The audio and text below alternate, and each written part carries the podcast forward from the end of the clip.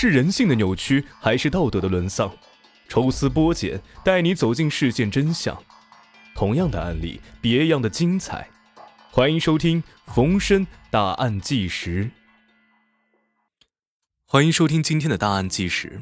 今天给各位带来一例深圳六魔女色诱劫杀十七人。越是好看的女人，越会骗人。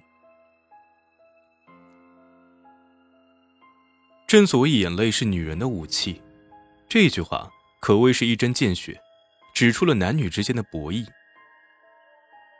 女人能够通过她的柔弱、她的小鸟依人，甚至梨花带雨，轻松赢得男人的信任和多情；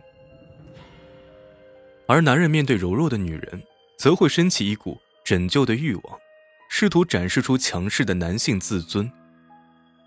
如此一来，漂亮女人作恶。更加致命。如果他们心存不轨，主动示弱诱人，男人很容易上钩，轻则破财，重则丧命。蛇蝎美人劳荣枝就是这样的女人，她靠美色将受害者骗到出租屋，然后伙同法子英将其绑架杀害。在逃亡的二十余年时间里啊，凭借着美貌骗人，她依然过得很滋润。女人的外表很有欺骗性，偏偏男人还就吃这一套。一看到柔弱的女人啊，男人们的警惕性就急剧下降，一步步的进入圈套。深圳就曾发生过这样一起重案：十五个月内，有多达十七名男司机被劫杀，凶手是一群二十岁左右的年轻人，其中就有六名女人。这起连环劫杀案也被称为。六魔女案。下面冯生详细来说一说此案。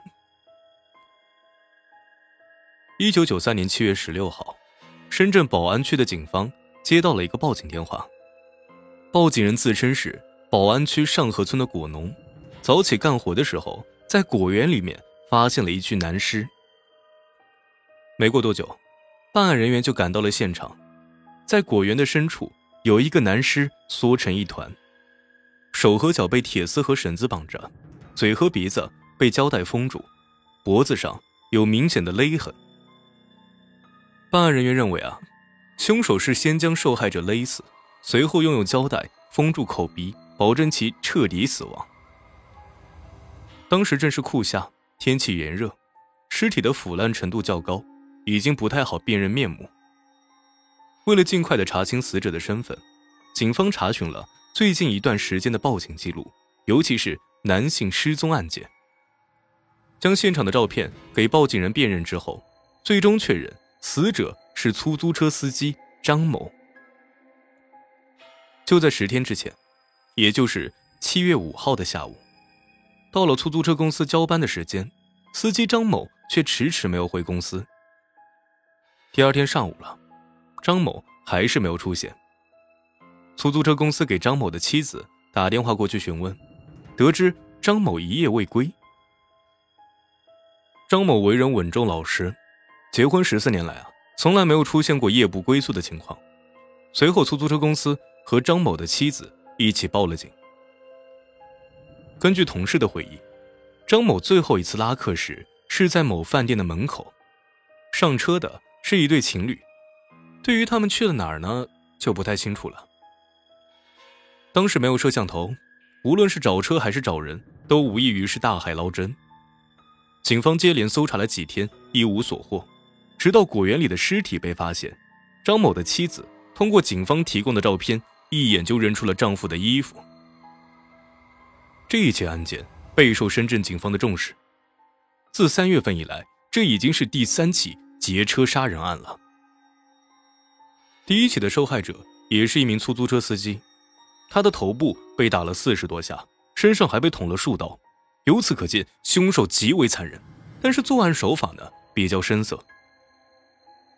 第二起受害者同样是出租车司机，他是被勒死的，没有出血，但凶手的作案手法相对高明了一些。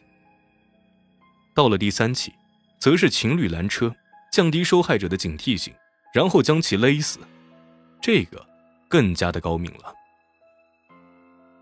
由此，办案人员认为这是一起连环劫车杀人案。凶手连续杀人之后，一直在总结经验，作案手法越来越高明。办案人员万万没有想到，这三起案件还只是开始。在一年多的时间里，凶手疯狂作案，连杀十七人，重伤一人。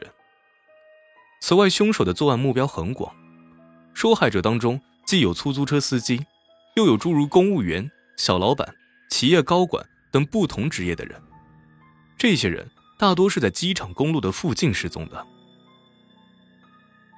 办案人员认为啊，凶手劫杀出租车司机还可以理解，因为他们打车之后可以用各种的理由将司机骗到偏僻处杀害。可是其余的受害者不乏企业高管这样的人，人生阅历丰富，不会轻易上当受骗。而且啊，他们开的都是私家车，凶手是怎么得手的呢？一九九四年六月份，警方连续接到了两个报警电话，终于解开了这一谜题。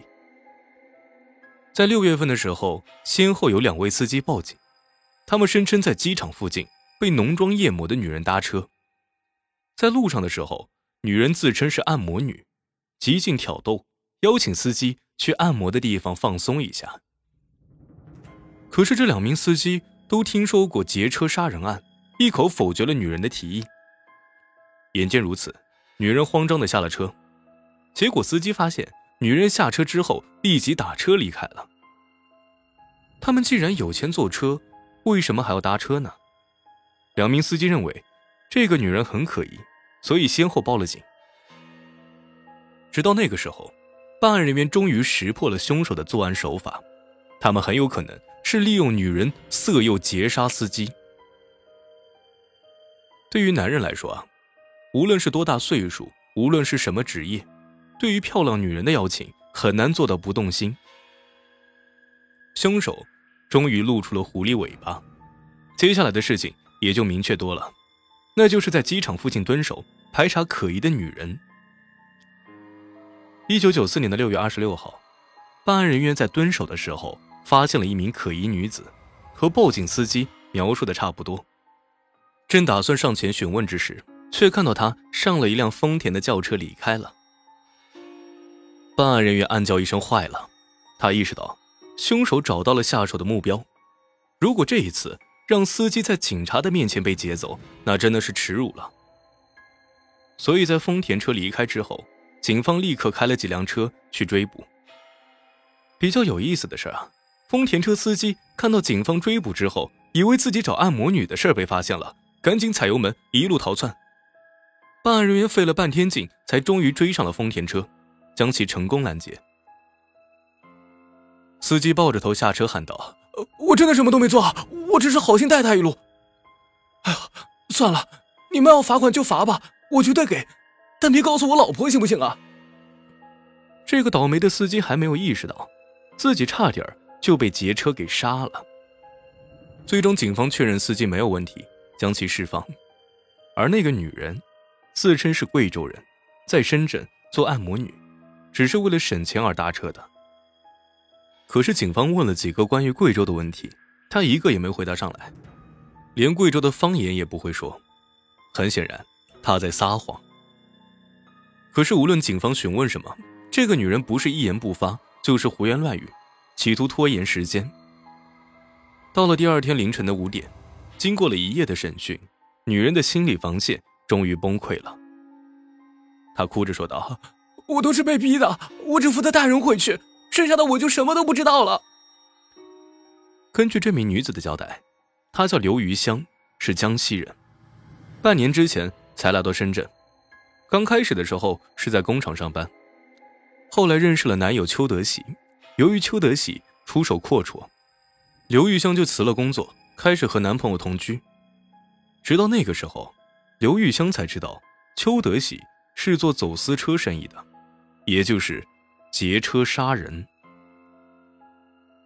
这个团伙一共有十六个人，其中男人有十个，九个人负责杀人，一个人负责销赃，而那六名女人则负责色诱司机到出租屋里面。根据刘玉香提供的情报，最终办案人员将犯罪团伙全部抓捕归案，六魔女就此落网。这个劫车团伙以张小健为首，他原本是深圳工厂的工人，但是工作太辛苦，挣的那点钱还不够吃喝嫖赌的。一九九三年三月份，张小健和其他的三个朋友在歌舞厅潇洒了一番，走出了歌厅之后，哥儿四个却犯了愁，钱都花光了，而距离发工资还有半个多月，怎么也就熬不过去了呀。一行四个人坐在马路旁边，看着川流不息的车流，陷入了绝望之中。这个时候，张小健突然灵机一动，他提议道：“干脆咱劫车得了，弄到老家丰顺去卖。”肯定能卖不少钱。没想到这个提议立刻受到了朋友的支持。同伙陈伟祥说道：“我早就不想过窝囊日子了，没有钱连女人都不想理你，我宁可死啊，也不想再穷下去了。”最终，四个人将一名出租车司机杀害，卖了车之后，一个人分了大概一万块钱。要知道那个时候月工资也就几百块。张小健等人有了钱之后，自然就不想再打工了，开始花天酒地，不是赌博就是找女人。仅仅用了一个多月，他们就将钱挥霍一空。尝到了甜头之后，张小健团伙开始了第二次的劫车杀人。不过这一次有点麻烦，他们的举动引起了司机的警惕。张小健费了半天劲，才终于说服司机开车。事后，张小健认为啊。劫车需要女人帮忙，更容易骗取到司机的信任，作案的也就更加方便。七月份的时候，张小健找了一位女友，他就是傅红金。傅红金才十九岁，从贵州来到深圳打工，和张小健认识之后，他不用再打工了，日子过得是相当舒服，自然是搬来和他一起同居。一九九三年七月十六号。张小健让傅红金拦住了张某的出租车，然后开往目的地。半路上的时候，傅红金下车，其他三个人上车，最终将张某杀害。那个时候，傅红金不知道张小健他们劫车杀人。当看到张小健将出租车开回来之后，他才终于明白。一开始的傅红金感到害怕，想要回贵州老家，可是，在张小健的威逼利诱之下。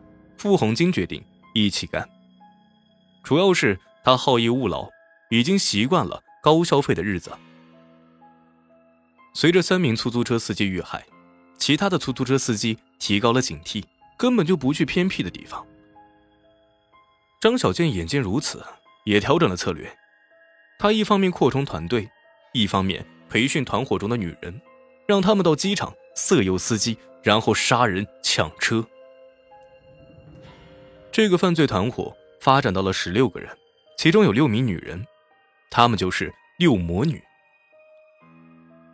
这六个人当中，除了刘玉香之外，都曾参与劫车杀人，其中傅红金一人就诱骗到六名司机。